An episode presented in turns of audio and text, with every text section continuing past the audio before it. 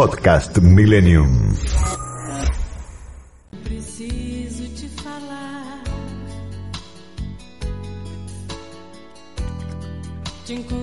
Toma un poco de agua, ¿cómo están? Muy buenas tardes. Hay un poquito más de Calcosta, 6 de la tarde, 4 minutos.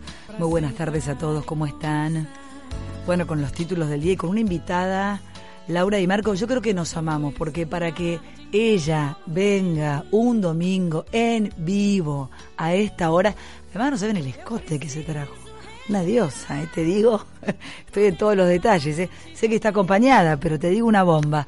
Vamos a le ponemos un poco de humor, chicos, porque si no le ponemos humor, venía recién por la calle, éramos tres gatos locos, gatos con todo respeto. Este, yo que me vine más o menos con una remerita, pero me puse en el cuello no un pañuelo, una pashmina que más o menos es de, de lana, porque viste que un resfrío es COVID, así que me estoy cuidando como loca.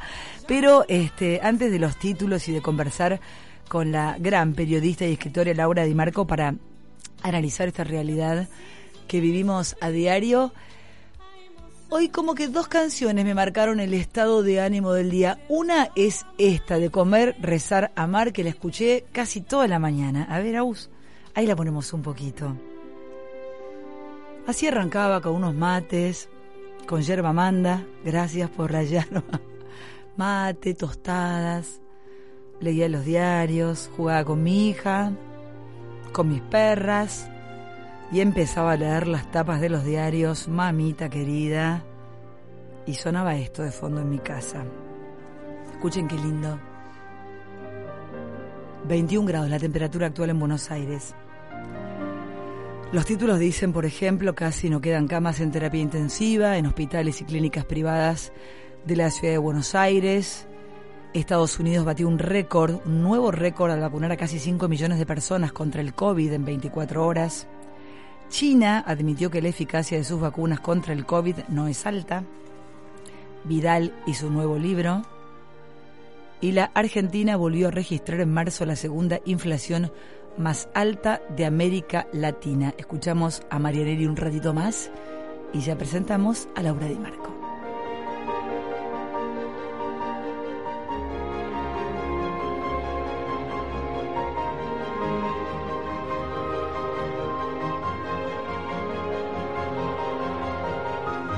Pero por otro lado el gobierno, bueno, garantiza que todos los extranjeros que viven en Argentina puedan votar en las elecciones de sus países, ¿no? Todo bien con Perú, con Ecuador, este, pero los argentinos que viven en el exterior, ¿cómo venimos? Em, en fin, hoy ponía algo en mis redes sociales que decía, ¿alguien sabe cuándo Dios y la patria empezarán a demandar? Y yo agrego, nuestros políticos, nos quitaron tantas cosas que creo que a muchos nos quitaron el miedo. Y pensé que para presentarla a ella una canción que suma y que es bien arriba en esta tarde de Millennium para hablar de todo hasta las 7 es esta.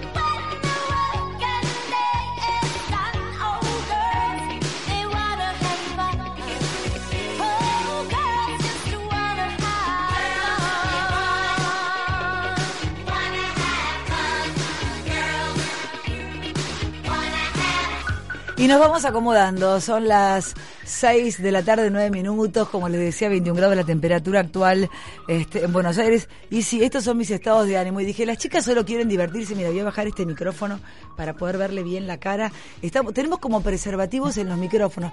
Qué linda que sos con cara lavada, cara lavada. Divina. ¿Cómo estás, Vivi? Muy bien, ¿se te, se te cae o se te Se me no, lo que, no, no tengo retorno. A ver, bueno, yo, tampoco tengo retorno. A ver, vengan y pónganle retorno. Yo ya no tengo retorno y no me preocupo. Ahora te van a subir. Capaz que es el Ah, auricular bueno, que te pusiste, escucho. así Puede te ser. escuchás. ¿Cómo Así estás, Di. Marco? Muy bien, Canosa. Gracias bien. por venir un Amor domingo puro. Esto es amor puro. Amor puro. Vine por vos, Sí. por la única persona que puedo venir un domingo a la tarde a la radio en vivo. Sí, claro. Es por vos. ¿Qué haces un domingo a esta hora en general? Digo, familia, lectura, descanso, Y en películas. general, a ver, eh, ahora estoy con mi pareja. Sí. Y O sea que le mandamos un beso Le porque- mandamos un beso, se llama Enrique. Un Enrique, beso un beso que está, perdón. está por ahí dando vueltas con, con el auto. Ay, lo quiero. Ay, no, no, no. ¿Sabes que hoy a la mañana cuando me levanté dije, ¿cómo quiero un señor que me venga a buscar a la salida de la radio? Pero ya que me espere me parecía mucho. Sí, sí, ¿Existen sí. todavía? Sí, existen todavía. ¿Qué- Existen. ¿Hace cuánto que existe ese hombre en tu vida? Mira, hace dos años y, y medio más o menos, Sí. que era un oyente de Radio Mitre. Me estás jodiendo. ¿en No, te juro, sí, Ay, a sí. ver los oyentes de FM Millennium, sí, por sí, favor. sí, que me empezó a mandar flor. Primero me escribió por, ah, por contame pri- porque me muero de amor. Ya vamos a la actualidad. me escribió por por privado de Instagram y, y me escribía, me escribía, me escribía y después Sí. Ay, qué lindo el retorno. Ahora con retorno. Ahí con está retorno, bien. sí, Avisale cuál es el de ella si puede ir este, Este, manejándolo. acá está. O sea que el señor te escribía por Instagram. Sí, escribía, viste que te escriben así por, por Instagram y después empecé a recibir flores. Yo no estoy leyendo Lo- lo de Instagram, es un Ah, problema. tenés que Me no. Estoy perdiendo el Sí, Instagram. sobre todo los privados. Me los pierdo todos. Sí, claro, sí. tenés que leer. Sí, yo En- tampoco, ¿sabes que yo tampoco los leía? Claro. Y una vez mi productora me dice, pero acá tenés un montón de mensajes, le digo, "Ah, yo nunca los había leído. Claro, y estaba Entonces, Enrique. Y estaba Enrique. ¿Y, Sí. qué te- y quién pe- cómo empezó? O sea, No, no, no, viste que te, tenés un montón de... Claro, vamos a tomar un café, no sé qué, bueno. Sí, entonces sí. yo, bueno, sí, no sé qué. Y un día empiezo a recibir flores en la radio. Sí. Flores. ¿Y sabías que eran de él o...? Y no, no sabía que eran de él, no, no. Muy no bien. sabía que eran de él. Y me acuerdo de un día, mira, estábamos con Jorge, con Fernández Díaz, yo hacía el programa con él. Y era, era cerca de Navidad y yo ya me había ido de vacaciones y me dice, tengo un ramo de flores, ¿qué hago? Me dice Jorge, le digo, y no sé, regaláselo a Verónica, qué sé yo, yo ya estoy de vacaciones. Claro, A su claro. mujer. Sí. Eh, y bueno, y, y bueno, flores sucesivas hasta que nos encontramos un día. Y fue así como, no te digo amor no, a primera fue, vista. No, no fue amor a primera vista. No, como- no, no. La remó como seis meses. Y ahí de repente Sí, sentiste que... era- alguien que, que te vas como, como, como enganchando. Pues es que anoche, y ya vamos a la actualidad, pero esto es hermoso. Anoche eh, hablaba con un amigo por teléfono, amigo, amigo, ¿no? Sí. Este, entonces le Hay digo, que no, aclarar siempre. Sí, claro, no, le digo, ¿sabes que estoy acá tirada en la cama? Le digo, como una vaca echada, le digo, porque la verdad, me dice, pero Viviana, ¿cómo, viste? Digo, no, es que si no llega un, ya digo, compañero, ¿viste? Digo, yo di todo en el amor, ya no tengo más esperanzas, le digo, para un compañero de, de, de- vida, Sí, para alguien sí, digamos, claro. ni siquiera convivir, ni ensamblar, ni nada, alguien que me guste, más allá de lo obvio, para compartir, qué sé yo, una película, ir al cine, ir a comer. un compañero, Un compañero. Y, me, y le digo, alguien que me sume, y me dice, ¿pero que te sume en qué sentido? Le dije, la verdad que tanto no pensé, pero te lo pregunto a vos, ¿en qué te suma Enrique? ¿Y en qué crees que vos, a esta edad que tenemos nosotras, le sumas a Enrique? ¿Qué le viniste a dar vos a él y qué te viene a dar él a vos? Que vos sentís que te suma. Enrique es bastante más grande que yo. Ajá. Eso para mí es importante. Viste que cada uno tiene su historia de A mí me vida. copan los más grandes, A mí sí. también. Siempre me gustaron los más grandes. Sí. Tengo una cosa así de carencia paterna. sí. Voy a ir al, al PAMI a buscar. Capaz que engancho, ¿viste? Pero ¿quién? Escúchame, Sí, mira Cormillot. Mirá y Cormillot. Su mujer, que me encanta lo que dice la mujer, que lo, lo- la verdad que lo, lo apoyo totalmente eso, que cómo lo hicieron pelota al pobre Cormillot con su favor, paternidad. qué crueldad. Que una crueldad. Que, Sí. que ella dice, ella tiene una edad espiritual y otra edad física. Viste que las edades, unas son, hay gente que está hecha pelota a los 40 años y gente que está bárbara a, a los 80, qué sé yo. Sí, claro. Pero bueno, es, es bastante más grande que yo, eso, y es muy un tipo sólido. ¿Viste esos tipos bien plantados Sí. en la vida? Muy proactivo, muy gestor. Muy Sí. protector. Me encanta. Y, Claro. y un muy inteligente, es doctor en economía y le, le encanta la política, por eso por eso nos Claro, conocimos porque escuchaba claro. programas políticos. Claro. Y muy buen observador de medios, ¿viste? Una persona con la que yo termino un programa y puedo compartir con él, che, Qué ¿qué te pareció? ¿Cómo estuve? O, o- o- eso para mí en este momento es muy importante Claro. Que, que entienda de qué se trata mi trabajo. No es un tipo, eh, viste que uno da mucho en el trabajo, yo por lo menos y vos también. Sí. Y, eh, y es, un, es un tipo que no es... eh, digamos, no es celoso de mi trabajo, ¿no? Viste que los hombres muchas veces es bueno, pero... ¿y Te conocen en Un te domingo te en vas a ir Claro, a una radio. radio, sí, un domingo, porque te tengo Sí. ganas de ir al programa de Vivi, Claro. entonces nunca me haría un problema por eso. Eso es divino. Entonces, eh, y lo mismo vos con él. ¿Y en qué o vos sos sumo yo? Más, Yo- más celoso, eh, más posesiva. No, no, no, eh, no, creo que también él se había separado hacía cuatro años, tuvo tres, pobre, estamos hablando de él, se estar dando No, pero está en bueno porque la gente, la gente, la gente se engancha con estas Eh, historias. De sí. que hay detrás de una mujer importante, Sí. poderosa, No, que, que se no es fácil, eh, Olvídate, no es fácil, difícil. eh, no, no tal cual. Somos no. todas iguales. A veces creen que porque estamos en Sí, los sí. medios o porque somos más avasallantes y decimos cosas y en tu caso la trama del poder y que y o Fernández Díaz o que vas al frente creen que a la hora de enamorarse o a la hora de encontrar un no, hombre no. y no somos Pero sí tiene que ser un hombre, yo creo que muy particular y Claro. con, con un ego un poco más tranquilo. acomodado, ya, ya he hecho, ¿no? claro, como más de vuelta de más la de vida. vuelta de la vida. Y eso también te lo dan los sí, años, ¿no? Sí, yo creo, yo entiendo que sí, o de una- un determinado tipo de personalidad, ¿no? Claro. Eh, bueno, Y ahí tuvo- empezó. Sí, ahí empezó. Es un hombre que estuvo tres eh, esposas, le encanta casarse. ¿Y ahora entonces? No, no, ¿Te no, ahora cada uno, eh, Wow, cada uno tres vive en su esposas, casa. sí. Su ¿Vivirías con él o te gusta tu vida así? Por ahora eh, me gusta mi vida. Porque yo tengo una hija grande, ¿viste? Claro. yo me, me- la- tuve- fui mamá muy jovencita. Claro, ¿Pero tu hija vive con vos? No, no, no, no, Ah, no. claro. Fui mamá a los 20 años. Entonces Pero viste mi que hija- cuando vivís sola, yo vivo con Martina, pero cuando Claro, vivís sola chiquita, igual, claro, mi hija tiene 30 años. eh, Y decís, viste, estoy en patas a esta hora con mis sobrinos, te qué sé yo, tirados en un sillón, Ay, riéndonos, sí. interrumpiría todo esto por un No. señor, ahí es cuando digo, ¿qué me va a sumar? No, bueno, pero la, la relación cada uno viviendo en su casa puede ser muy rica también, ¿no? Te cuento que la gente está reventando las redes sociales porque amaron, están amando la conversación. conversación. amando la conversación. Pero bueno, es importante en este momento de tu vida estar acompañada. Sí, es impo- y, es, y es importante tener mis momentos de soledad también, ¿no? Yo soy bastante, a mí me encanta la noche, Sí. soy bastante, viste, me gusta escribir de noche, me gusta estar sola, me gusta Bien estar sola escritor, sí. y me gusta estar acompañada. Claro. Me pasa un poco como con el trabajo, viste, yo soy bastante workaholic, pero cuando me voy de vacaciones lo disfruto Sí. y desconecto totalmente. Somos re parecidas. Qué bueno. Me falta una Enrique, pero bueno, ¿tiene un Bueno, amigo? Salimos Le vamos a preguntar.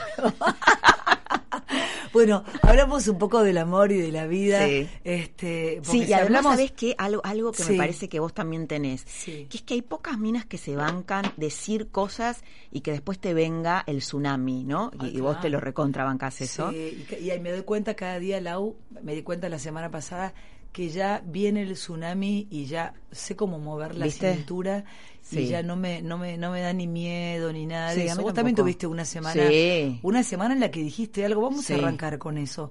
A ver, hay un agotamiento social muy importante. En mi caso, mi tema con Miriam Lewin, que recién escuchaba a los compañeros y les agradezco, fue algo tan simple como que en la misma semana en la que el presidente con dos dosis se contagia COVID, eh, hago una editorial en el que digo, qué loco que uno es un momento del mundo, no solo de la Argentina, en que no confía en nada, porque las redes decían, eh, ¿está vacunado? ¿No está vacunado? ¿Cómo que tiene COVID si tiene dos dosis? ¿Lo vacunaron con agua? ¿Viste cuando ya todo es como una cosa así? No podemos estar tan descreídos, pero nos fueron llevando. Y vos hiciste un comentario en las redes hace muy poquito y también te vino otro tsunami y también lo esquivaste y lo, lo nada, diste batalla, bien. Sí, normal. eh, pero es que molesta, además... no es que eh, no molesta. Mira, yo veo mucho los debates que se dan en Europa con, con, con todas las medidas sanitarias, donde los periodistas cuestionan Es y allá mucho. se debate, se Laura. debate, en exacto. Europa se debate, que fue lo que yo conté con los test PCR. Conté una información, no fue opinión. Y no lo entendieron. Acá hay una pobreza de debate enorme y, y- y me da la sensación que muchas veces los periodistas nos paramos digo nos paramos porque soy periodista, no siento que yo esté en esa situación, como niños pequeños frente a los médicos, ¿no? Sobre todo los médicos mediáticos, que además muchas veces no son investigadores o no son epidemiólogos, en un virus que es muy nuevo, que no se saben un montón de cosas. Eh, el otro día, mira, salió en, salió hablando Pablo Goldsmith, que es un virólogo que es muy importante en el mundo, que hace 40, es un argentino que vive en Francia, hace 40 años que vive en Francia investiga sobre estas cosas todos los días de su vida y, y también le parecía extraño la versión del gobierno sobre el COVID del presidente. Primero porque es difícil que una vacuna eh, que, que, tener dos dosis de la vacuna, bueno, haberte contagiado. Es posible, pero es difícil. Te estás dentro del 8% que supuestamente no cubre la inmunidad de la Sputnik, que aparentemente te cubre en un 92%. Eso, primera rareza. Segundo, él se hizo un test de antígenos, en donde vos tenés que tener una carga viral muy alta para que ese test te detecte un positivo. Entonces, lo que él decía es, o, o el test estuvo mal hecho, o no tiene COVID, o bien la vacuna está en mal estado. Porque alguna de esas tres cosas es, es digamos, tiene que ser verdadera. Bueno, esto nos pasó sin pena ni gloria. Eh, algunos médicos negaron la versión, médicos que ya te digo no son infectólogos ni virólogos ni nada, dicen no estar de acuerdo con lo que dice un referente muy importante de la ciencia en virología, pero la verdad es que me parece muy razonable lo que dice Goldsmith y no fue debatido en la Argentina. Eso es lo que yo tuiteé. Que no? Porque, por miedo. por miedo. Porque no se debate, porque yo te juro que a mí ya no me asusta nada, pero no de patotera o de canchera. Digo, a ver, miro mucha, mucha tele europea, me gusta mucho.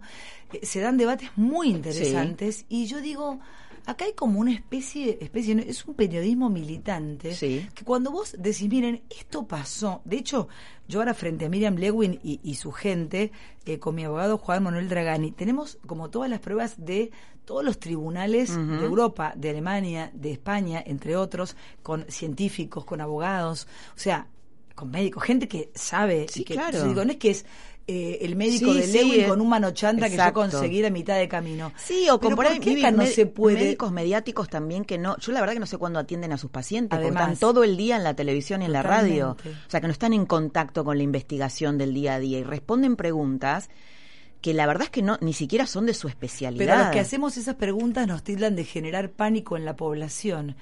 Y en realidad cuando yo los escucho digo, los que le dan pánico a la población son ustedes con las cosas que dicen. Y además no se puede discutir. Y me pasa con colegas... no se puede dudar, ojo con que dudes, ojo con que cuestiones. Yo recuerdo que a un médico le dije, ¿es un experimento la vacuna? Y me dijo, no.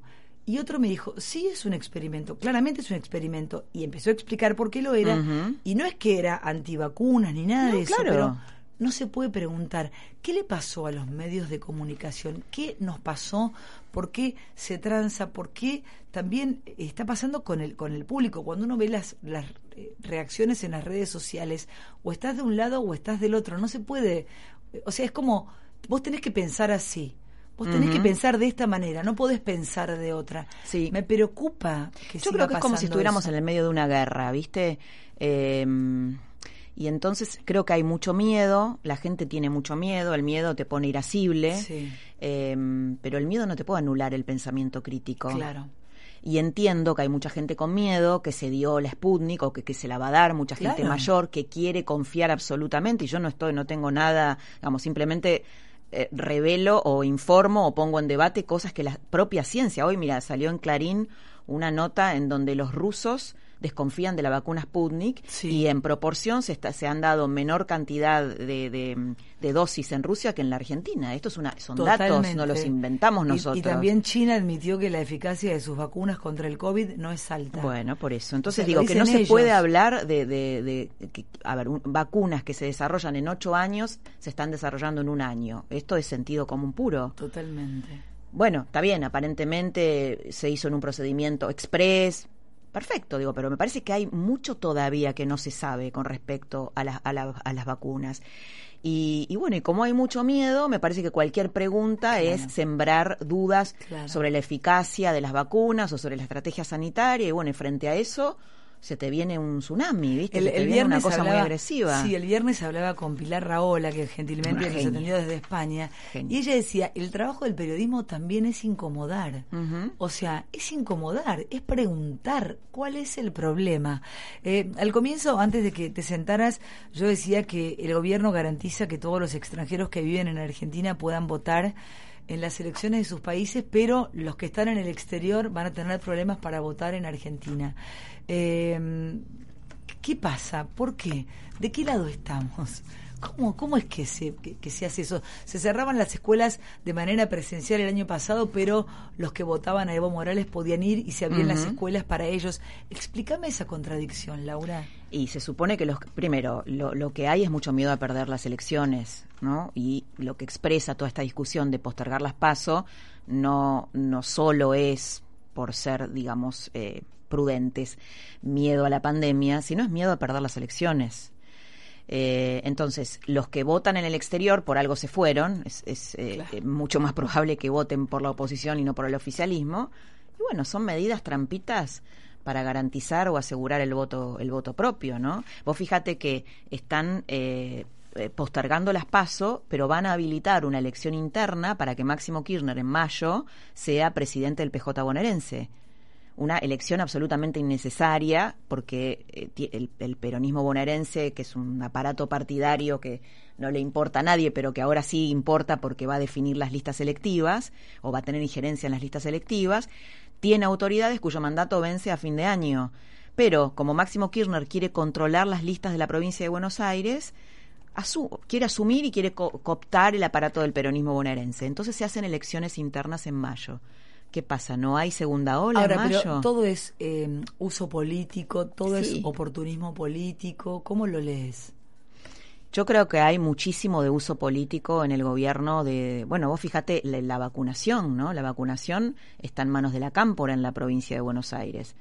Eh, están esquivando a los intendentes. El otro día hablaba Julio Garro, que tenía, el intendente de La Plata, que tenía 26 establecimientos, 26 eh, lugares de, médicos entre hospitales y instituciones preparadas para la vacunación y sin embargo está la Cámpora vacunando en su distrito en locales partidarios, en lugares que armaron eh, paralelos, esquivando la estructura de la intendencia, Bueno, con un ritmo habla- de vacunación muy lento. Hablando ¿viste? de La Plata, viste que el día que se jugaba, que jugaba River, habían casi suspendido, pues tuvieron que por la presión social Sí. abrir ese vacunatorio en el Estadio Único de La Plata. Ahora, O sea, cuando vos vas a los hechos, el relato es totalmente mentiroso. Los hechos desmienten el relato. Si estás cuidando de la vida de la gente, suma estructuras, suma a los intendentes, pone Claro. más cosas, no restes. Bueno, eso es un uso político, ¿no? Es quedarte con el mérito o el rédito, entre comillas, de, la, vac- de vacunar a la gente. anoche haciendo zapping, este, mientras hablaba con mi amigo de qué me sumaba y Sí, qué me ¿qué te restaba el sumaba? nombre, eh, vi que estaba... Es una lista electoral. es una ¿Qué te lista electoral, sí. Veía a Bisotti este, en lo de Andy Kuznetsov comiendo y yo pensaba, este, no explicó o explicó, pero como quiso, el vacunatorio VIP, sus padres fueron de los primeros en vacunarse. El tipo que paga los impuestos no puede abrir un restaurante eh, o tiene muchas condiciones y limitaciones y ella pudo ir a comer a la tele un sábado a la noche. También para mí eso es una gran contradicción. Y algo muy irritante para la gente, ¿no? Absolutamente. Muy irritante. Bueno, Sergio Massa también, el otro día en el, en el debate en el Congreso por ganancias, una diputada, creo que fue Mónica Frade, lo- Frade. le decía, a ver, ¿cómo puede ser que él no diga si sus suegros se vacunaron, si él se vacunó, si su familia se vacunó? Es el presidente de la Cámara de Diputados de la Argentina, está tercero en la línea sucesoria.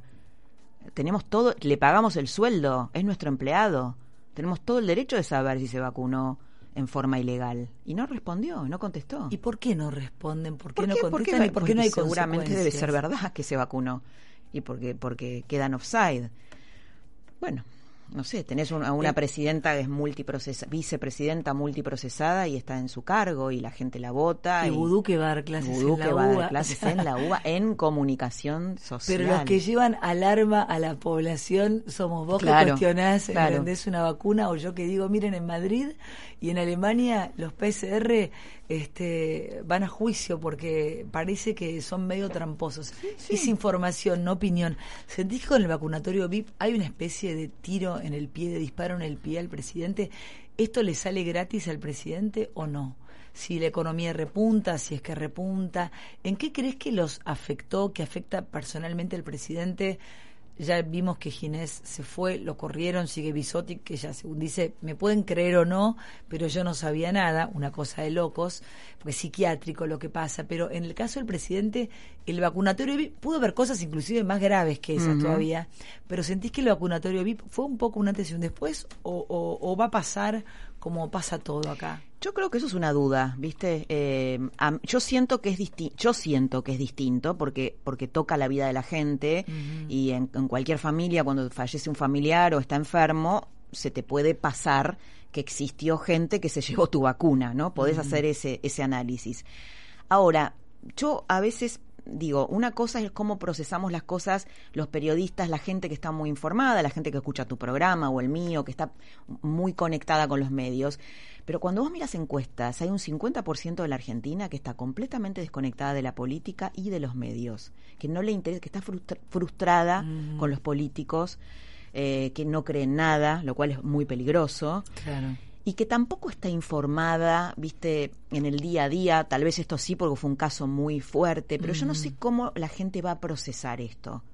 ¿Cómo lo va a procesar? Una vez me acuerdo que yo lo entrevistaba a Durán Barba para el libro de Macri, y te acuerdas el recuerdan bueno el caso de sueños compartidos, la estafa la estafa con las casas, ¿no? en una organización de derechos humanos, ¿no? Era era como manchar la, la, bandera de los derechos humanos y muchos mm, muchos colegas decían que Cristina perdía votos con esto porque manchaba la bandera de los derechos humanos. Durán Barba me dice, yo seguí el caso, ¿sabes cuántos votos perdió? Ni uno. Ni uno. Ni uno con una estafa moral gravísima. Bueno, no sé, creo que falta tiempo, Vivi, porque si ellos de repente consiguen las vacunas eh, y, vacunan y la gente siente que está protegida, no, no, no digo los, los, los, politizados o los que están de uno u otro lado de la grieta, la gente común, la, gente que decide las elecciones. El otro día no Tal vez la, la, pilotea o la con con quién hablaba el otro día este, en la tele, en una entrevista y de repente íbamos al móvil con la gente que viajaba tan mal en Constitución y yo decía no les importa que vudú de clases en la UBA, no están ni enterados. Si tienen mil problemas, no saben si mañana tienen que sacarse la aplicación, si tienen teléfono, si pueden viajar. Pfizer confirmó que en octubre le ofreció al gobierno 15 millones de dosis a dos dólares y que Alberto Fernández las rechazó. ¿Esto será cierto? Sí, bueno, yo a esto a mí me llegó por varios lugares. Primero Porque viste que tampoco te informan bien nada, no sabes nada. ¿Te llegó esto? Esto me llegó por un empresario de la salud, un empresario de la medicina privada y por una política importante de la oposición vinculada al tema de la salud. Eh, o sea, por dos fuentes que no tienen nada que ver una con la otra, que Estados Unidos, además lo que dicen en Estados Unidos, el otro día yo lo entrevistaba a Oscar Singolani, que es este médico argentino que vive en Estados Unidos, que están muy preocupados porque ellos están inmunizando a su población y porque en América Latina sigue circulando, por la falta de vacunas, sigue circulando el virus en, en una proporción importante, con lo cual también les interesa tener inmunizado eh, su territorio vecino, ¿no? Que es América Latina. Pero sí, sí, que hubo ofertas. Y las vacunas, Viviana, yo tengo la impresión y la información también que este rechazo tiene que ver con, con una eh, cuestión meramente ideológica, meramente geopolítica.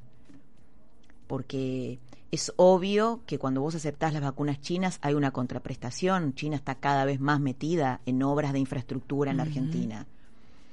Eh, no hay, porque si no, no hay ninguna razón por la cual rechazar.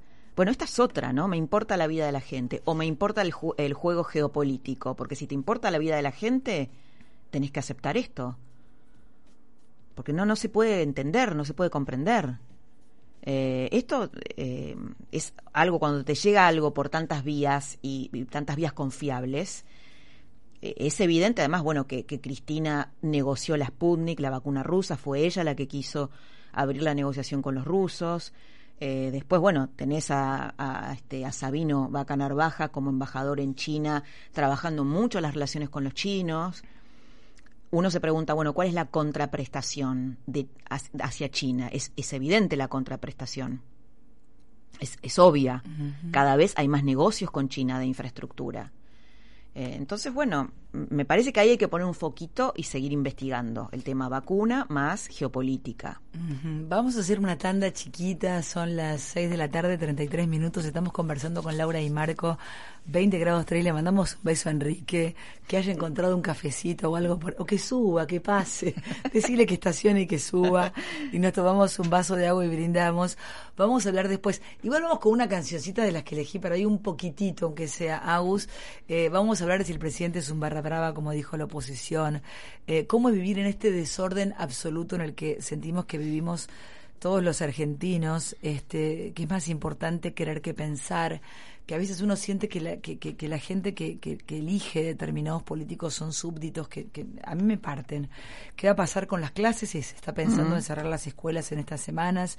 ¿Y por qué banalizamos tanto la delincuencia? Ya tenemos 5.000 presos afuera, abusadores, violadores, asesinos. No van a volver a la cárcel y con eso tenemos que convivir. Ellos afuera y nosotros encerrados. Ya venimos y seguimos conversando hasta las 7 de la tarde, de la tarde con la gran Laura Di Marco. Este espacio es auspiciado por Plan de vacunación COVID-19. Empezamos a aplicar la vacuna en más de 180 puestos en la ciudad. Para conocer más sobre las etapas y dónde vacunarte, ingresa a buenosaires.gov.ar barra vacuna COVID o chatea con la ciudad al 11 50 50 0147. Cuidarte es cuidarnos. Buenos Aires Ciudad. Como un día de domingo, a las 18, Viviana Canosa te espera con un encuentro íntimo en FM Millennium. Tiempo de publicidad en Millennium. Para que sigas disfrutando los más sabrosos cortes de la parrilla argentina en Aires Criollos, reabrimos nuestro salón y sumamos el servicio de vereda, asegurando todos los protocolos necesarios. Además, continuamos con las modalidades takeaway y de delivery propio, con la alegría de seguir estando junto a vos durante todo este tiempo. Hacé tu reserva comunicándote con nosotros por teléfono al 4811-3766, 4815-1925 o por WhatsApp al 11 41 81 8396. Consulta nuestra carta en nuestra página web www.airescriollos.com Si el documento es importante, la compañía es importante. Impresoras láser y fotocopiadoras multifunción Kiosera. Aplicaciones y servicios personalizados para capturar, distribuir y administrar sus documentos. Servicio técnico en todo el país y el costo más bajo por copia. Bruno Hermanos, distribuidor oficial Kiosera con más de 75 años en la República Argentina. 4362 4700. Si tuviste COVID-19, podés ayudar a salvar vidas. Dona tu plasma. Legislatura de la Ciudad Autónoma de Buenos Aires. Vas a sentir la majestuosidad de sus paisajes, la gama de verdes mágicos que rodean los saltos de agua más increíbles. Ingresa a www.sietemar.com.ar. Elegí Selva Misionera, maravilla natural de la Argentina. Fin de espacio publicitario. 106 7 106 7 Coleccionistas de música y palabras. En este día de domingo, encontrate con Viviana Canosa. Deja tu mensaje en nuestro WhatsApp 11 21 87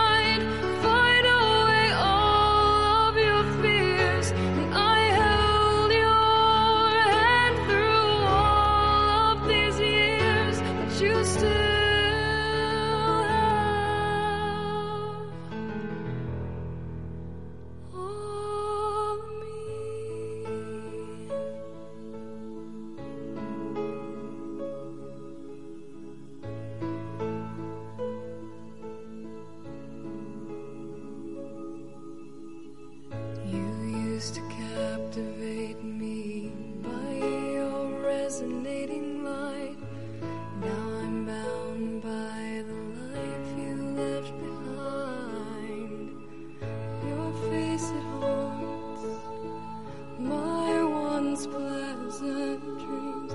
Your voice had chased away all the sanity in me. These wounds won't seem to heal. This pain is just a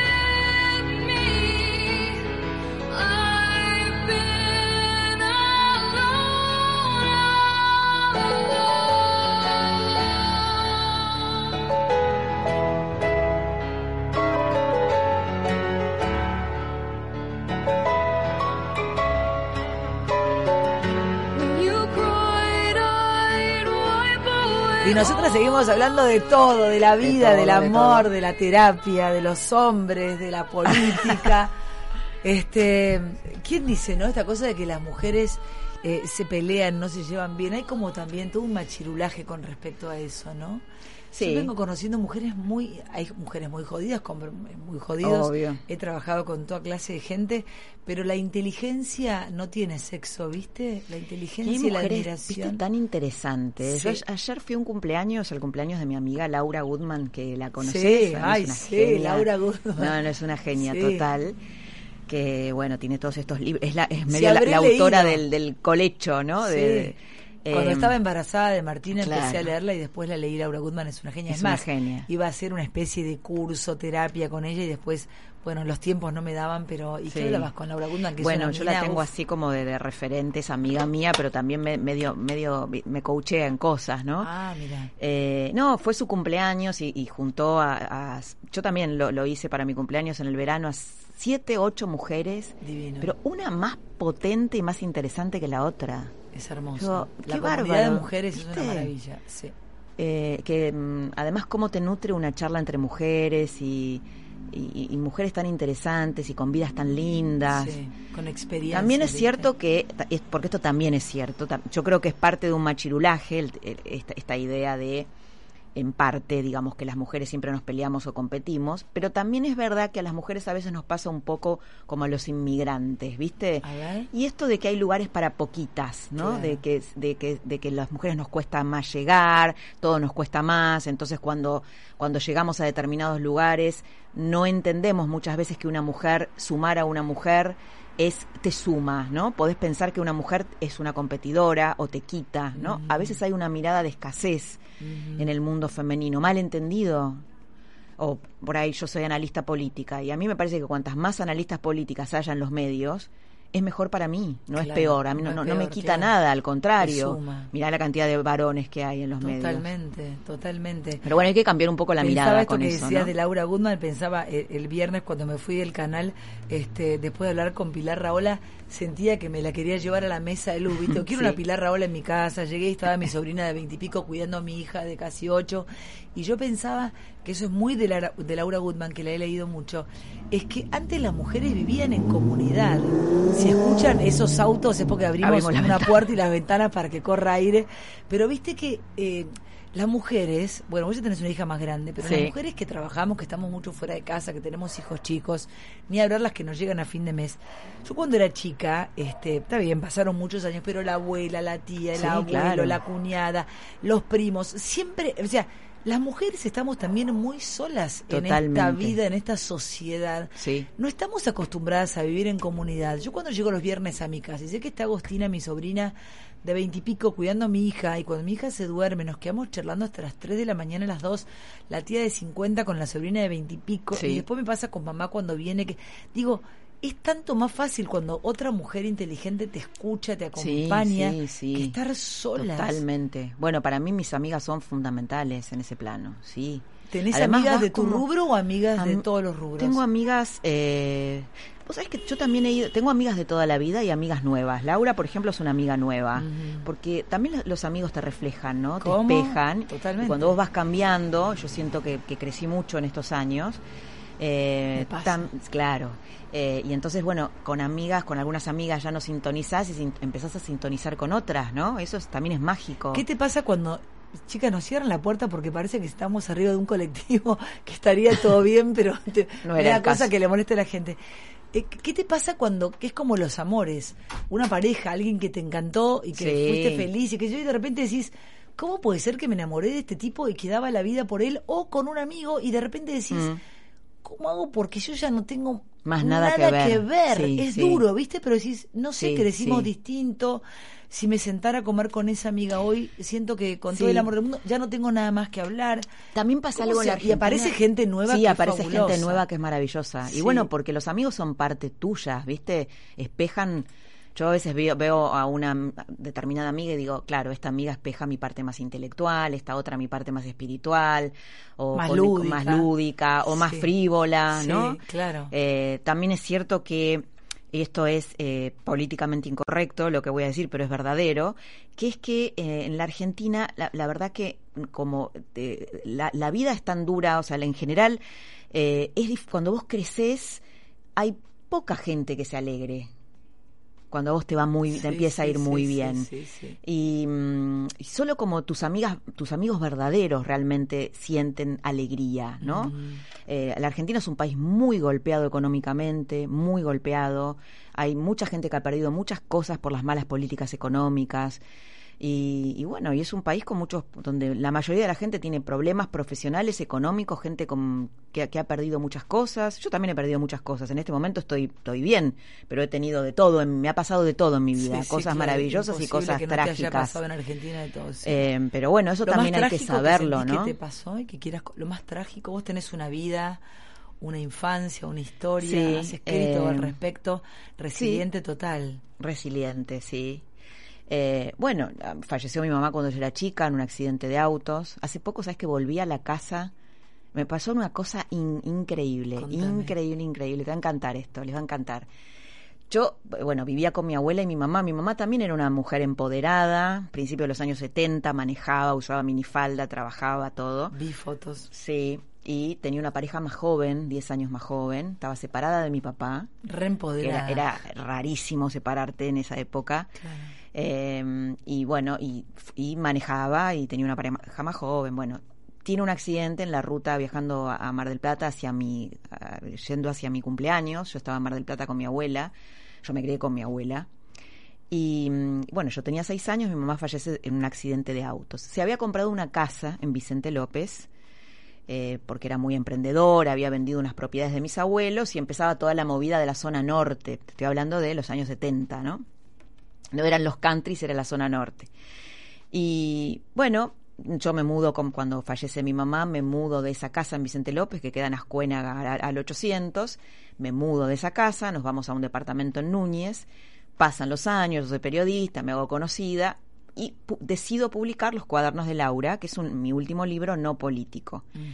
Y ahí cuento la historia de, esta casa, ¿no? Que, que, lo que sucedió en esta casa, que mi mamá la compró, que estaba muy entusiasmada con esta casa, bueno. La chica que vive en esa casa, se llama Iki, a esta chica le regalan el libro. La nueva dueña, la dueña actual de la casa, le mm. regalan el libro. Una amiga le regala el libro. Tiene un camino muy espiritual, también es muy espiritual la nueva dueña. Le regalan el libro y le dicen, mira, Iki, la amiga que se lo regala, va a haber un momento donde vos leas el primer, vas a leer el primer capítulo de ese libro y me vas a llamar. Me vas a llamar. Bueno, ella se va de vacaciones con sus hijos, es separada también. Ay, qué fuerte. Tiene dos hijos adolescentes, dos varones. Eh, y, empieza a leer el capítulo y llega que la historia principal del, primer capítulo transcurre en su casa. Vos imaginate qué fuerte. No, no, no, no. es surreal. Es surreal. Bueno, eh, me manda una foto, ahí ya había empezado a mirar los mensajes privados de Instagram, Claro. me manda una foto con su piel y me pone, Laura, yo soy la nueva dueña de, de eh, Azcuénaga al 800 y te mando la foto de mi brazo porque en este momento tengo piel de pollo. Estoy impactada por lo que acabo de leer. Y, y bueno, la cuestión es que hace poco, también de una manera muy, muy increíble, eh, yo voy a comer con una amiga mía, que es Lily Holman, que es especialista, una terapeuta también, eh, bueno, una, una especialista en lo suyo, una capa, y vamos a comer cerca de Vicente López, y le digo, che, Lili, digo, ¿y si pasamos por la casa? Era un sábado, doce y Sí. media de la noche, pero pasábamos para verla. Sí, sí. Bueno, pasamos con el auto despacito y de repente ¿Y la dueña de la casa de- de- viste, corre así la cortina y dice, No. yo la, yo la, la conocía porque nos habíamos intercambiado fotos Sí, y yo la seguía en Instagram. Y le digo, Iki, soy Laura. Y me dice, no, no puedo creerlo. No puedo creer. Bueno, había corrido a la ventana porque unas amigas de ella habían ido a comer un asado a su casa, estaba lavando los platos, escuchó un auto Sí, sí, y estuve sí. dos horas en la casa. No, ¿y qué te pasó? Ah, de todo. De todo, muy fuerte. Primero que era muchísimo más chiquita de lo que yo recordaba. Viste que uno. Sí, claro. eh, En su cabeza. para mí era un caserón. y era una- es una casa muy chiquita, muy, muy cálida, de dos plantas, pero chiquita. Viste, una casa chica. Eh, y recordaba momentos. Ay, mira, te lo cuento y se me está poniendo Ay, la, no, piel de gallina. Sí, momentos en esa casa, momentos con mi mamá. Eh, sí, eh, fuerte. Esas cosas La no verdad son que por fuerte. casualidad. Pero oíme, además Yo que estuviera. creo sí, en- yo también, en- sí. En otras cosas. Sí, sí, sí, sí. Polémicas. Polémicas, sí. Polémicas. Pero- Le pido perdón a Miriam Lewin, pero creo en cosas polémicas. Sí, claro, eh, o sea, no llegaste ahí de casualidad. Sí, sí. Ahí estaba tu mamá, estaba Iki, estaba, Sí, estaba sí. tu abuela, estabas vos. Qué casualidad ir.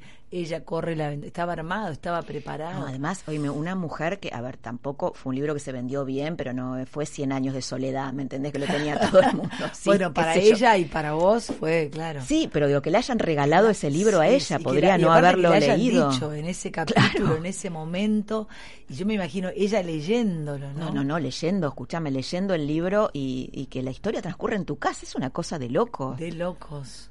¿Qué te pasa con el camino espiritual? ¿Tenés un camino espiritual importante que empezó cuándo? Y viste, cuando uno tiene vidas difíciles, eh, experimenta con muchas cosas, ¿no? Yo creo que a veces los periodistas somos, bueno, yo lo cuento en los cuadernos de Laura, cuento varias terapias que hice y cosas que experimenté.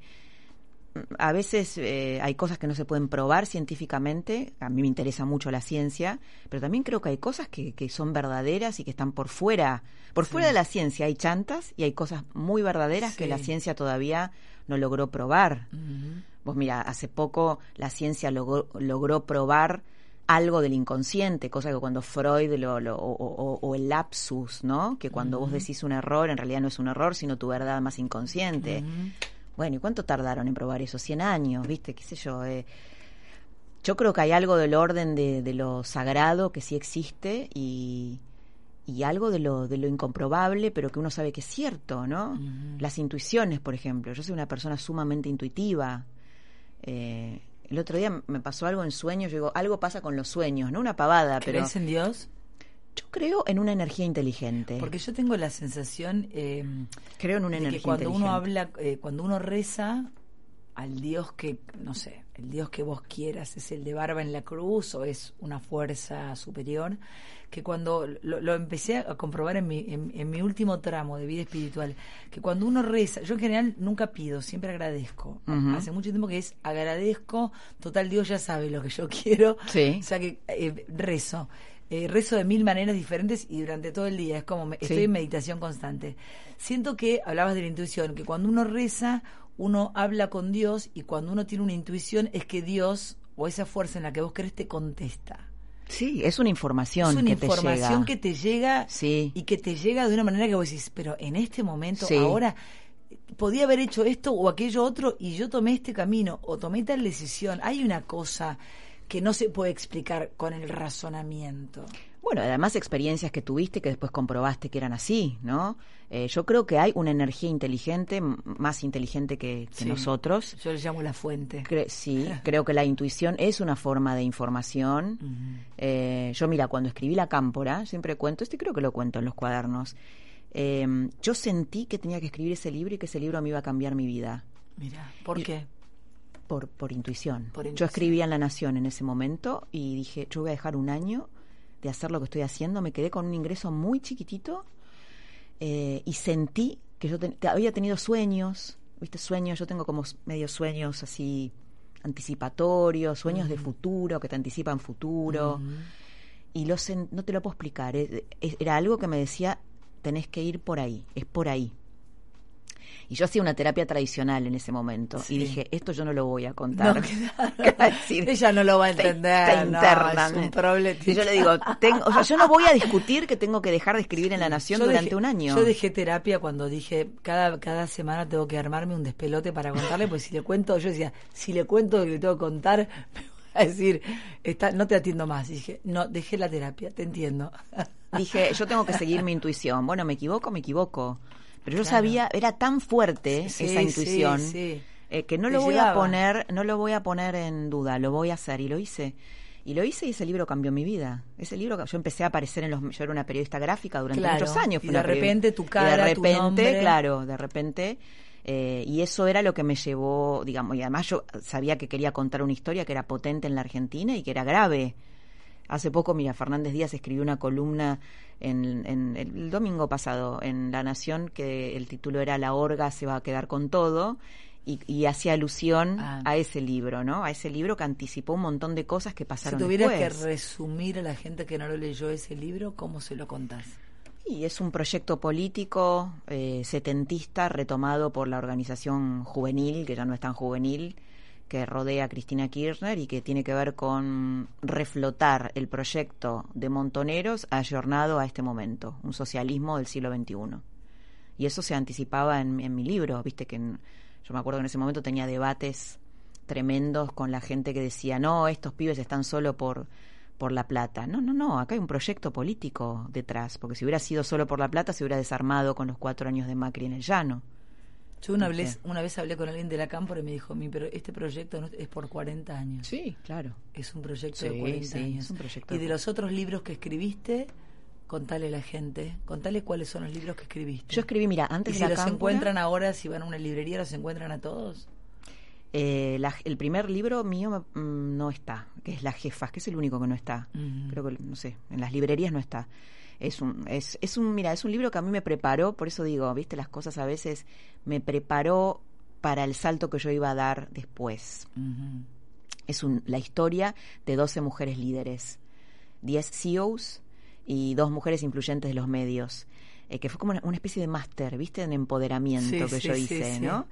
Eh, bueno, ese libro yo lo publiqué en el 2009, después en el 2012 publiqué La Cámpora, en el 2014 publiqué la biografía de Cristina, Cristina Fernández, La verdadera historia. Uf, habremos hablado de Sí, eso. Sí. en el 2019 publiqué, eh, no, perdón, en el 2017 publiqué la biografía de Macri, no de Macri, sino es un quién es quién en el macrismo, sí, ¿no? claro. Que es la historia íntima y secreta de la élite que llegó al poder. Y en el 2019 publiqué Los cuadernos de Laura, que es mi único libro no político. Y ahora, y ahora nos quedan tres minutos. Y ahora. Chapas, no Ay, puedo no, sí, sí, seguiría hablando. Queremos, acá estamos tiradas, falta el mate. Bueno, no sé, ¿vos tomás mate o de sí, café? Sí, ahora estoy tomando menos mate Ay, porque... que- igual que feo tomar mate, viste, Sí. cada uno con su termo, cada uno con su mate. sí. Yo tomo tres y el tercero digo, esto es una porquería.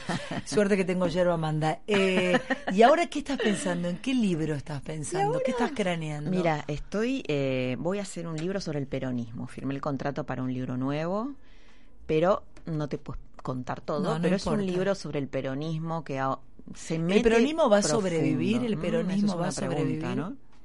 Pero por Porque te preguntaría sí qué es el peronismo, eso Bueno, me lo podés contar. También me lo pregunto. Claro. No, que es muy difícil. Se han escrito, es como preguntarte qué es el amor, ¿viste? Se han escrito Claro, pero tan, tan- claro, pero qué es el amor creo que es más fácil hoy que, No que es un despelote, que es Sí. el peronismo porque está el republicano, el otro. Sí. ¿El kirchnerismo es peronismo?